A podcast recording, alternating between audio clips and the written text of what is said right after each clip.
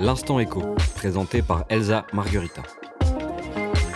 La crise économique est déjà là, avec Thomas Porcher. Bonjour à tous et merci de nous rejoindre sur cette édition spéciale de notre émission L'Instant Éco où nous accueillons Thomas Porcher, économiste, membre des économistes atterrés et désormais chroniqueur aux médias où il s'exprimera une fois par semaine. Bonjour Thomas. Bonjour. Aujourd'hui, nous évoquerons trois sujets. La génération du baby-boom de l'an 2000 est-elle une génération sacrifiée? La question se pose quand on observe la détresse psychosociale chez les jeunes, la catastrophe de la gestion des universités lors de la crise sanitaire, l'explosion des suicides chez les plus jeunes et le désarroi des étudiants privés de liens sociaux. Le démantèlement d'EDF, projet vertement critiqué par les syndicats, ainsi que de nombreuses personnalités politiques attachées au service public. En effet, le géant français de l'électricité subit les pressions de la Commission européenne avec son projet Hercule, qui prévoit de le démanteler en trois sociétés. Une partie nucléaire, une autre hydraulique et une dernière consacrée aux énergies renouvelables. Faut-il annuler la dette? Pour Marine Le Pen, présidente du Rassemblement national, la réponse est non. En effet, le 21 février dernier, elle déclarait dans un entretien sur l'opinion qu'il fallait rembourser la dette puisque, et je la cite, à partir du moment où un État souverain fait appel à une source de financement, sa parole se doit d'être d'airain. Mais avant tout, quelques images du désarroi de ce qu'on appelle la génération sacrifiée, en tout cas d'une grande partie de la jeunesse française, qui plonge peu à peu dans la détresse et la précarité.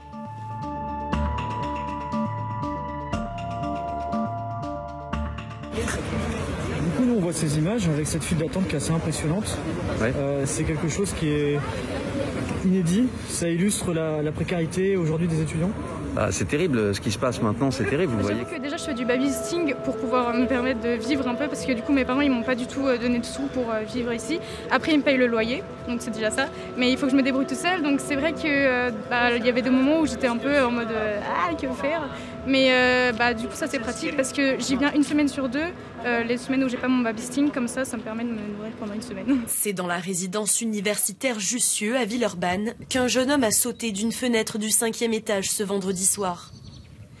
Actuellement hospitalisé avec un pronostic vital engagé, personne n'a pu anticiper l'acte de détresse de cet étudiant en première année de master de droit à l'université Lyon 3.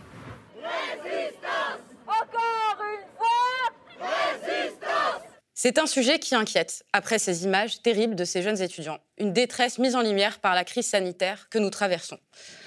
Et moi j'ai une question, Thomas. Est-ce que on peut dire que c'est cette situation sanitaire qui a créé cette situation pour les jeunes, où il y avait des signes avant-coureurs? Alors, quand on regarde le, contexte macroéconomique, on se rend compte que, cette génération a vécu la majeure partie de sa vie euh, dans la crise. La réalité, c'est ça. On a eu la crise de 2008, qui était une crise financière qui venait des États-Unis, qui s'est transformée rapidement en crise de la zone euro à cause de mauvais choix de politique économique, et qui a fait qu'on a perdu quasiment une décennie pour se remettre de cette crise. C'est-à-dire que des jeunes qui ont 20 ans aujourd'hui ont vécu de 10 à 20 ans dans une économie euh, qui était en déficit euh, d'emploi. Vous savez, 10 ans après la crise de 2007, en 2017, il y avait toujours 1,5 million de chômeurs en plus par rapport euh, à 2007. Donc ces jeunes ont grandi dans une France en crise. Et là, la crise sanitaire arrive, qui arrête complètement l'économie avec les drames qu'on a vus dans votre reportage.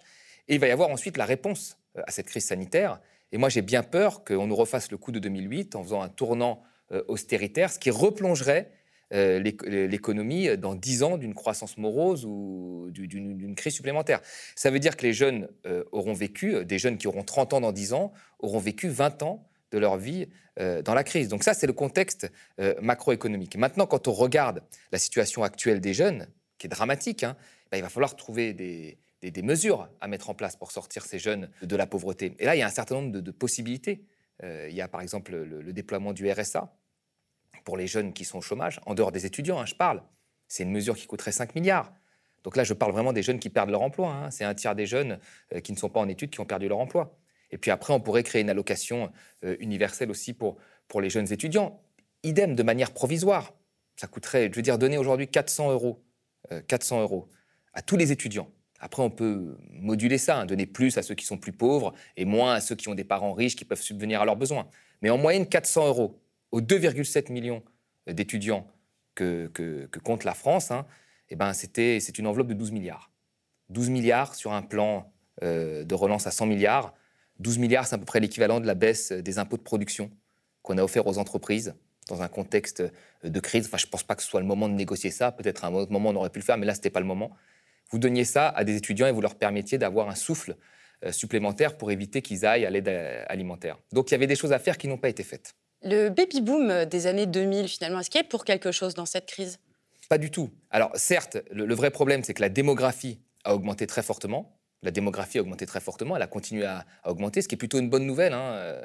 Euh, moi, je pense, hein, parce qu'il y a beaucoup de pays en Europe qui vieillissent, comme l'Allemagne, qui ont un vrai problème euh, aujourd'hui de renouvellement, on va dire, de, euh, de leur population. Nous, on n'avait pas ce problème-là. Mais l'économie n'a pas suivi. En PIB par habitant, vous avez encore aujourd'hui des zones qui sont plus pauvres qu'il y a 10 ans. C'est-à-dire qu'un enfant grandit dans les Hauts-de-France ou dans le Grand Est, ben, grandit dans un, environnement économique plus pauvre en, réalité que 10 ou 15 ans avant. Donc non, non, ce n'est pas une question démographique, c'est vraiment une question de choix économique. Et là, encore une fois, je, reviens un peu sur ce que j'ai dit, c'est ce plan de relance, c'est en fait un plan de compétitivité qui s'adresse qu'aux entreprises. Vous avez seulement 0,8% du plan, 0,8%, hein, qui s'adresse aux ménages les plus pauvres vous avez pratiquement rien pour les étudiants. Alors, il y a un plan jeune qui a été fait par le gouvernement qui donne 6 milliards, mais qui sont pareils des mécanismes euh, euh, basés sur la formation, sur le fait qu'on va permettre aux jeunes de trouver un emploi dans les entreprises. Mais ça, ce n'est pas valable dans une économie qui a perdu plus d'un million d'emplois. Je vous le dis, il aurait fallu peut-être 15 milliards pour, pour, pour 17% de la population. Hein. Allez, entre 17% entre, entre 15 et 29 ans. Hein. Donc, allez, encore, encore moins de ça. 17 milliards pour des gens qui se sont sacrifiés aujourd'hui euh, qui ont fait société, qui ont accepté de jouer le jeu pour que les personnes les plus âgées euh, n'aillent pas en réanimation. C'est une réalité aujourd'hui. Les jeunes, tout le monde le sait, hein, vont moins en réanimation. Donc ils ont, ils ont joué le jeu et rien ne leur a été accordé. Et ça, c'est un vrai problème. Alors qu'ils ont un taux de pauvreté, un taux de précarité et un taux de chômage plus élevé que les autres parties de la population. Donc là, il y a un vrai problème pour moi. Il y a clairement eu un arbitrage qui a été fait en faveur des entreprises plutôt qu'en faveur de ces jeunes. Des investissements publics auraient dû être faits pour éviter justement cette crise. Alors déjà, en amont, oui, hein, ça c'est clair. Ça que les dix dernières années, si on a vu des investissements publics, peut-être qu'aujourd'hui l'université serait dans un meilleur état. Mais aujourd'hui, quand il y a une crise comme ça qui vous tombe dessus, qui n'était pas prévue, crise sanitaire, bon ben, pour moi, il faut aller à l'essentiel. Il faut aller à ceux qui sont le plus impactés par cette crise. Et alors là, le, gouvernement nous dit qu'il ne savait pas que les jeunes étaient impactés par cette crise, alors qu'il y avait des gros problèmes structurels depuis longtemps. Les chiffres étaient là. Hein. Avant même la crise, euh, ils étaient plus affectés par le chômage et par la pauvreté que le reste de la population. C'était déjà le cas. Et il fallait pas être un génie pour se rendre compte que quand l'économie est à l'arrêt, eh ben, un étudiant ne peut plus faire un job à mi-temps ou quelqu'un qui, qui ne fait plus d'études mais qui est jeune et qui a déjà du mal à trouver un emploi va être encore plus dans une situation de difficulté. Rappelons d'ailleurs qu'en euh, mars 2020, 36% des étudiants salariés ont perdu leur emploi. Chaque année, 700 000 jeunes entrent sur le marché de l'emploi. Avec ce contexte de crise sanitaire, notre économie, est-ce qu'elle peut soutenir ces jeunes-là alors déjà, ça c'est intéressant ce que vous dites. Vous avez raison de, le rappeler. Il y a 700 000 jeunes qui rentrent sur le marché de l'emploi chaque année. Et là, le, plan euh, jeune du gouvernement, c'est de faire en sorte voilà, que ces jeunes-là, par la formation, euh, par des mécanismes euh, mis en place pour favoriser les entreprises qui embauchent ces jeunes, faire en sorte que ces jeunes trouvent un emploi. Pourquoi pas? Sauf que là, aujourd'hui, avec ces 700 000 jeunes qui arrivent sur le marché de l'emploi, vous avez eu en 2020 plus d'un million d'emplois qui ont été détruits. Donc ils arrivent dans, une, dans un contexte, dans une conjoncture économique qui détruit des emplois et qui n'en crée pas pour les accepter. Donc faire des mécanismes incitatifs, ça ne sert absolument à rien à ce moment-là. Donc là, de manière temporaire, il faut soutenir Enfin, il faut qu'ils survivent. Hein, où on accepte de les laisser comme ça euh, aller dans les aides alimentaires ou faire n'importe quel emploi à n'importe quel prix. Euh, et on va se retrouver avec des gens, et c'est déjà le cas, qui ont fait 5 ans d'études ou 4 ans d'études, qui vont travailler dans des McDo. Enfin, c'est, pas, on ne peut pas avoir cet avenir-là pour, pour, un jeune. Donc il faut, pour réarmer justement cette force de travail face aux offres d'emploi et pour faire en sorte qu'elle puisse survivre, leur donner temporairement euh, de l'argent. C'est tout. Par le RSA. Par le RSA pour ceux qui n'ont pas d'emploi, même si ce n'est pas encore suffisant. Le RSA, c'est un peu plus de 500 euros. Hein. Le seuil de pauvreté, c'est 80% du revenu médian, c'est 1000 euros. Donc là, ce n'est pas suffisant. Mais c'est déjà mieux que rien. Et cette allocation aussi destinée aux étudiants, c'est mieux que rien pour qu'ils puissent survivre. Voilà. 400 euros en plus, je pense qu'aujourd'hui, tous les étudiants seraient contents de les avoir, enfin les étudiants en tous les cas les plus précaires. Et aujourd'hui, on refuse de faire ça, parce qu'on dit, ah bah si on fait ça, on va les... J'entendais le, le, le, le, patron du MEDEF qui disait, si on fait ça, on les incite à la paresse. Non mais attendez, on est dans une crise là tout est à l'arrêt. Il y a des millions d'emplois qui se, qui se sont arrêtés euh, la première année. Il y a tous les jours, vous avez des dizaines de milliers de personnes qui sont jetées dans la précarité. Donc là, je pense que chaque euro compte. voyez Et c'est pour ça que le plan de relance, là où j'en veux à la majorité, il a fait un plan marketing, plan de compétitivité en mettant un peu de vert. La question écologique, elle est très importante. Moi, je l'ai toujours défendue. Mais là, aujourd'hui, c'est la fin du monde tous les soirs pour un certain nombre euh, des habitants en France. Donc le plan, en premier lieu, doit être un plan social un plan de relance sociale. Et moi, j'aurais fait un plan en deux temps. Plan de relance sociale pendant la crise sanitaire, dès qu'on sort de la crise sanitaire, plan de relance économique et euh, écologique. Alors que la priorité devrait être d'investir dans les secteurs des énergies renouvelables, cela ne semble pas être le cas de la Commission européenne avec son projet Hercule, qui préfère investir dans le démantèlement du service public. Ce projet inquiète, notamment parce qu'en Grande-Bretagne, pays érigé en modèle de privatisation du secteur de l'énergie, l'état actuel des choses n'est pas rassurant. J'ai une question, Thomas. Que prévoit exactement le projet Hercule? Alors, le projet Hercule, pour moi, s'inscrit dans, une longue tradition de démantèlement de nos industries en France, hein, défendue par la Commission européenne. Donc là, qu'est-ce qui se passe? Il faut, rappeler que nos énergéticiens, ce sont euh, des, monopoles publics à la base, verticalement intégrés, c'est-à-dire qu'ils produisent et distribuent euh, l'énergie. C'est ça au départ. Et vous aviez EDF, euh, e GDF, parce qu'au début, les deux étaient ensemble, hein, qui produisaient de l'énergie et puis qu'ils distribuaient aux Français. Tout ça été intégré. Puis la Commission européenne a dit Ah non, mais monopole et public, ce sont deux choses qui ne vont pas. Il faut que ce soit plutôt la concurrence et du privé. Donc il faut démanteler ces monopoles publics, ces énergéticiens, avec cette idée que ça profitera aux consommateurs parce que les prix diminueront. C'était ça l'idée de départ. Donc on a scindé EDF et GDF, on a mis GDF d'un côté qu'on a quasiment entièrement privatisé, alors qu'on a dit qu'on n'allait jamais le faire. Hein. Sarkozy s'était engagé à pas le faire. On ne viendra pas à la privatisation. C'est clair, simple et net. Il n'y aura pas de privatisation d'EDF, Gaz de France. Puis on avait EDF qu'on a cassé en entité juridique. On a fait en sorte que la production d'énergie se fasse d'un côté, que la distribution se fasse de l'autre. C'est comme ça que ça a commencé. Et là, on nous explique qu'on va prendre EDF et qu'on va en faire une partie publique qui gérera grosso modo le nucléaire et une partie privée qui s'occupera des énergies renouvelables. Donc on est toujours dans cette même idée qu'il faut créer des entités comme ça homogènes avec une holding et puis à la fin se séparer des entités les plus fragiles ou faire en sorte que ce soit le public qui récupère les plus fragiles, ou celles qui ont le plus de dettes, et puis celles qui sont les plus rentables iront au privé. C'est toujours comme ça que ça s'est passé. Alors on dit, oui, mais oui, mais c'est très bien que ça se passe comme ça, puisque quand le privé gère et qu'il y a de la concurrence, bah, les prix diminuent. Sauf que le bon exemple de la Commission européenne, qui était le Royaume-Uni, à l'époque, qui avait libéralisé à marche forcée ses énergéticiens en cassant ses monopoles euh, publics, bah, les prix ont augmenté. Les prix ont tellement augmenté que même le, régulateur anglais a demandé une enquête, parce qu'il s'est dit pourquoi les prix ont autant augmenté? Chez nous, la libéralisation qu'on a eue a fait aussi augmenter les prix. Je veux dire, dans les années 2000, les politiques ont dit allez, arrêtez les tarifs euh, réglementés euh, de l'énergie, allons sur les prix de marché. Ils ont dit ça, ils ont dit aux gens il faut y aller parce que les prix de marché vont être plus faibles. Alors tu as tous ceux qui croient à la mondialisation et qui regardent trop la télé, qui ont été, qui ont dit oui, on va aller sur les prix de marché, les prix vont être moins chers. Sauf que les prix ont été plus chers.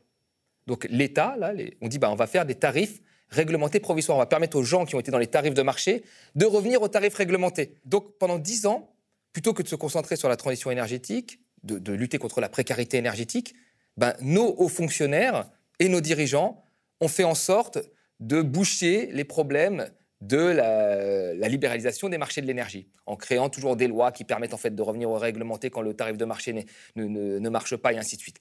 Donc là, il y a un moment où il faut s'interroger sur la finalité de ce projet. Je veux dire, là, on est dans l'idéologie euh, claire et nette, en se disant que quand on libéralise, ça va mieux, alors que ça n'a jamais été mieux nulle part, et donc la vraie question aujourd'hui qui tourne autour de DF, c'est à partir de quel moment euh, on fait d'une entreprise publique un, vecteur de la transition énergétique? Et pour ça, il faut qu'il y ait une vision stratégique, hein. il faut qu'il y ait un État stratège. Et euh, pour qu'il y ait un État stratège, il faut qu'à la tête de l'État, il y ait un stratège, ce qui est loin d'être le cas. Donc ça, c'est une vraie question, parce qu'aujourd'hui, l'État ne fait rien dans EDF, il est juste actionnaire, mais c'est un État pantouflard qui récupère son pognon. Là-dessus, je pense qu'il faut s'opposer. Le, projet Hercule, c'est un projet qui date des années 90, en réalité, dans son fonctionnement. Donc il faut s'y opposer il faut s'y opposer et il faut défendre un service public de l'énergie qui s'oriente sur la transition énergétique et sur la précarité énergétique. Or, aujourd'hui, le seul but de Hercule, c'est de casser ce monopole public et d'en faire une entreprise qui ressemble le plus à une entreprise de l'économie de marché, même si l'efficacité n'a pas été prouvée. On peut imaginer euh, que les citoyens demandent un référendum sur euh, le démantèlement euh, d'EDF? Je pense que ce serait une bonne chose. Et moi, je pense quand même qu'il faut aller plus loin. Il faudrait à un moment bien encadrer, que ça ne ressemble pas au débat de la, Convention climat, là, qui, qui, était plus ou moins organisé, mais demander aux citoyens quel avenir il veut sur l'énergie et à quel prix, mais de manière euh, réelle pour qu'ils tranchent. Vous savez, 75% de l'électricité en France, c'est du nucléaire. D'accord? Nos réacteurs arrivent à 40 ans dans les années 2030 à peu près. Là, on a le droit de les, faire vivre 10 ans de plus, avec un coût qui se chiffre en milliards. Mais 10 ans plus tard, on devra se poser encore la question du démantèlement. Donc cette question ne doit pas être que technocratique, elle doit être aussi posée aux citoyens. Est-ce que vous voulez garder le nucléaire avec, le, coût que ça peut avoir ou ou même les risques que ça peut avoir? Ou est-ce que vous voulez passer au renouvelable avec d'autres coûts et aussi d'autres risques, euh, enfin des not in my backyard, je ne veux pas dans mon jardin avoir une éolienne et ainsi de suite. Mais il va falloir poser ce débat parce que là, on arrive vraiment à un carrefour de décision. Est-ce qu'on continue dans le nucléaire ou est-ce qu'on change de voie? Le débat fait rage, à droite comme à gauche. Faut-il rembourser la dette? Nous avons reçu récemment Nicolas Dufresne, initiateur d'une tribune demandant son annulation, en tout cas la part détenue par la Banque Centrale Européenne. De nombreuses personnalités politiques avaient déjà évoqué cette éventualité, et c'est désormais au tour de Marine Le Pen de surgir dans le débat via un entretien accordé à l'opinion. Regardons un petit extrait. Marine Le Pen prend position dans le débat contre l'annulation de la dette publique avec deux arguments. D'abord l'argument de souveraineté. Elle considère que qui paye ses dettes s'enrichit. Autrement dit, elle estime que la France doit rembourser ses dettes pour ne pas dépendre de ses créanciers internationaux. Et puis, deuxième argument, très nouveau chez elle, hein, l'argument moral. La France a non seulement intérêt, mais elle a aussi le devoir euh, de rembourser parce qu'elle a donné sa parole, c'est ce qu'elle expose dans sa tribune. Et ça, c'est une conception euh, qu'on entend plutôt dans les partis euh, libéraux d'Europe du Nord et d'Allemagne. C'est extrêmement nouveau au Rassemblement national, d'où la surprise que suscite ce revirement. Thomas, que faut-il penser de cette euh, sortie de Marine Le Pen et faut-il ou pas annuler la dette? Alors, il faut déjà rappeler d'où vient le Front National, parce que sur la question économique, je crois que la, seule constante qu'a eu ce parti, c'est le combat contre l'immigration, et j'irais même plus loin, le combat contre une partie de Français qui auraient des origines étrangères. c'est la seule constante qu'ils ont, en réalité. Euh, sur l'économique, au début, ils étaient plutôt sur la ligne Reagan-Thatcher. Et puis après, comme une partie de la gauche a théorisé l'abandon des classes populaires hein, via Terra Nova, ne faut, jamais l'oublier, hein, Jospin, il a eu beaucoup de mal à prononcer le mot ouvrier. Peut-être que dans ses années jeunes, il a prononcé, mais là, euh, quand il était en tous les cas à la présidentielle 2002, il a très peu prononcé. Et donc, quand ils ont abandonné les, classes populaires, Marine Le Pen, par pure euh, ambition électorale, a été rechercher les classes populaires en reprenant une grosse partie des idées de la gauche, notamment sur le protectionnisme, la critique de l'Union européenne et la critique du libre-échange, qui avait été complètement abandonnée par une partie de la gauche et qui revient aujourd'hui euh, euh, dans le débat, hein, clairement. Donc voilà ce qui s'est passé. Hein.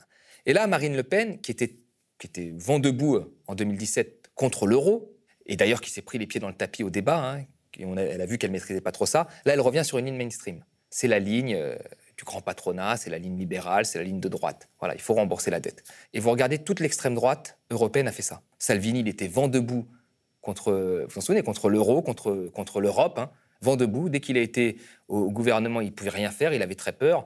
Donc il s'en est pris à l'immigration très fortement. Et puis aujourd'hui, euh, il, vote la confiance à Draghi, qu'il a critiqué tout le temps, qui est le, qui est le plus grand pro-européen de la Terre. Donc euh, voilà quoi. Donc Marine Le Pen, ce sera ça. Là aujourd'hui, elle va rester dans l'euro, l'Europe va bien, tout va bien, mais on va taper fort sur euh, l'immigration et les gens qui sont français mais d'origine euh, étrangère. Donc elle, va, faire ça. Donc je pense qu'elle a, elle a voulu montrer maintenant que économiquement, le, le grand patronat, les dirigeants peuvent être tranquilles, elle est mainstream. Et moi, je pense que la dette aujourd'hui, d'une fois que ce débat-là aura, on va dire, ruisselé via les éditos euh, médiatiques, intellectuels euh, parisiens, la perception du public risque d'en être dangereuse. Et je le vois déjà aujourd'hui, c'est que pour le public, aujourd'hui, il ne s'agit plus d'annuler une partie de la dette de la BCE, il s'agit d'annuler la dette. Donc déjà, le débat a été transformé, transposé.